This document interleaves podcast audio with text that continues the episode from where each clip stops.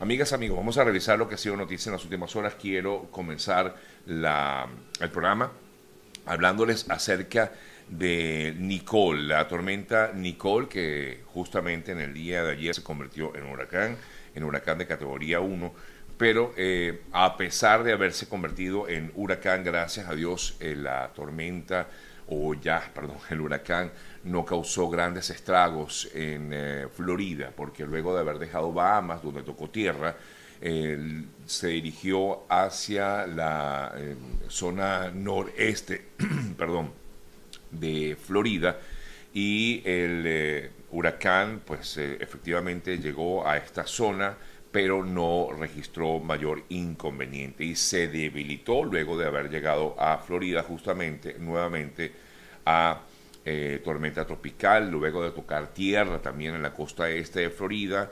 Esto fue en la madrugada del día de hoy. Nicole se degradó a tormenta tropical, pero seguía azotando la zona con fuertes vientos, dejando además marejadas ciclónicas y por supuesto intensas lluvias. Este huracán mm, provocó el cierre de aeropuertos, de parques de diversión, sobre todo en Orlando. Hay algunas evacuaciones, incluso hasta Mar-a-Lago, donde se encuentra la residencia del expresidente Trump, también tuvo que eh, ser evacuada. Estas marejadas ciclónicas eh, pudieran o podrían erosionar todavía más las playas golpeadas por el huracán Ian en el mes de septiembre, ya que fue muy cercano a la zona donde también llegó Ian. Eh, la tormenta se estima que para el día de hoy se dirija hacia el norte, noroeste y luego como que continúe, tiene una dirección como que va haciendo así, ¿no? Y em, bueno, se dirige en todo caso hacia Georgia y las Carolinas entre hoy y mañana y por lo tanto se esperan fuertes lluvias, pero bueno, gracias a Dios no ha sido tan grave como quizás, bueno, cada vez que hay un huracán, un fenómeno de este tipo, hay una gran preocupación. Han funcionado según autoridades eh, locales, han funcionado los eh, sistemas de evacuación. Y bueno, hasta ahora solamente se ha sentido mucha lluvia, hay gran parte, algunas eh, zonas, sobre todo portuarias, que se han visto muy, muy afectadas. Y em, con vientos que por cierto tenía Nicole de unos 110 kilómetros por hora, según información del Centro Nacional de Huracanes, de Huracanes, quise decir, ubicado aquí en la ciudad de Miami. Eh, vientos con fuerza que, por supuesto, mm, generaban mucha preocupación en la población. Pero hasta el momento, gracias a Dios, pues no ha sido tan grave como ya les comentaba, aunque seguramente para quienes viven en la zona, pues no es nada fácil tampoco vivir eh, eh, en, toda esta angustia. Pero sí, mucho viento, mucha lluvia, igual hay que tomar las previsiones del caso y las precauciones también y, si está en una zona que ha sido ordenada de evacuación, pues eh, les recomendamos que sigan las órdenes de las mm, autoridades locales. Revisamos un poco lo que ha pasado también con esta, este proceso electoral del fin de semana aquí en Estados Unidos, perdón, de este, del pasado martes. revisamos lo que ha sido este proceso electoral, hasta el momento, pues todavía no hay una definición de quién es el o de cuál es el partido que va a dominar el Senado en ese país. La batalla por el control del Congreso se reduce, por supuesto, se reduce una vez más, eh, cada vez eh, con eh, evitando los demócratas de alguna manera esta ola roja que se esperaba por parte de los republicanos. Ambos partidos se aferran a la esperanza de ganar mayorías estrechas.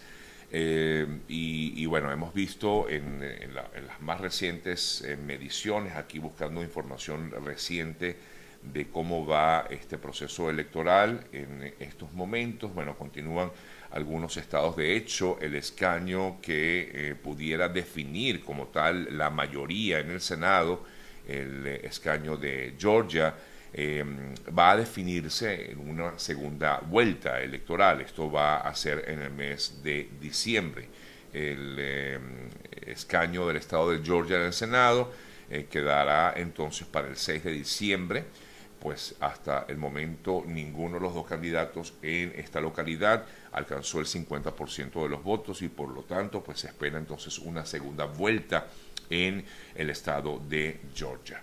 Ayer el presidente Biden habló sobre las elecciones, dijo que bueno, considera que definitivamente el Congreso o la Cámara de Representantes va a estar dominada por eh, los republicanos, aunque haya todavía una especie de 50-50, ¿no? un 50-50 todavía no definido como tal, pero sí aseguraba el presidente Biden que estaba preparado para trabajar con los eh, congresistas republicanos con miras al futuro pero igualmente aseguraba que a pesar de que predecían una gigantesca ola roja, pues esto no ocurrió, dijo el propio Biden, quien además, en medio de, esos, de esas declaraciones ofrecidas ayer, el mandatario dijo que su intención sí sigue siendo volver a presentarse para las elecciones del año 2024 aunque no dijo abiertamente que iba a ser el candidato demócrata, pero sí, por lo menos, o sea, o que va a aspirar a la reelección, efectivamente dijo que sí, que su intención sigue eh,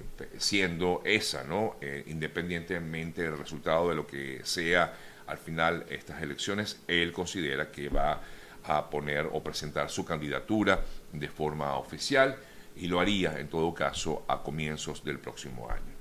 Por su parte, el expresidente Trump también habló. Recuerden que se tiene previsto que el próximo 15 de noviembre Trump haga una declaración. Nos imaginamos, como ya decíamos ayer, que lo que va a indicar o que va a decir es que va también a lanzarse como eh, candidato a las elecciones del año 2024. Pero en relación con lo que fue el resultado de, estas, eh, de este proceso electoral, el exmandatario admitió que los resultados de su partido, los comicios, eh, Em, no han sido del todo, bueno, dijo algo así como que de alguna forma fueron un poco decepcionantes.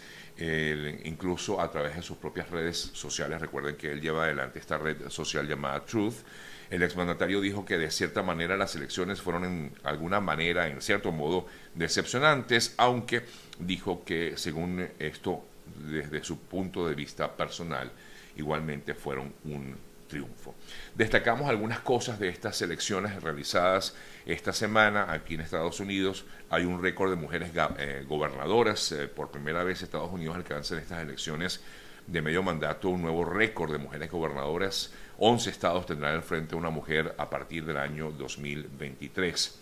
Hubo también otras decisiones importantes tomadas en estas elecciones, porque normalmente en los procesos electorales aquí en Estados Unidos no solamente se vota por eh, digamos, candidatos importantes en estados o en algunas alcaldías, sino que también, y en el Senado y en, el Congreso, como ya decíamos, sino que también hay algunas otras acepciones, digamos, en, dependiendo del estado. Por ejemplo, fíjense ustedes, en estados como eh, Kentucky, Michigan, Vermont y California, votaron a, a, fin de proteger, a favor de proteger el aborto, el derecho al aborto en referendos sobre este tema que se dieron en estos estados. Ellos eh, allí decidieron entonces que en Kentucky, Vermont, Michigan y California son los estados donde se prohíbe, eh, donde, mm, eh, digamos, es un derecho constitucional el aborto en estas entidades. Igualmente, en algunas localidades, en algunos otros estados, también se consultaron a los votantes en cinco estados el uso recreativo de la marihuana. En estas elecciones se decidió, por ejemplo, que o se consultó a los eh, habitantes de estados como Arkansas, Dakota del Norte, Dakota del Sur, Maryland y Missouri. No obstante, en Arkansas, Dakota, eh, North Dakota y South Dakota, en estos tres estados no obtuvo victoria esa consulta que daría pie al uso recreativo de la marihuana, pero en Maryland y en Missouri sí se logró esto.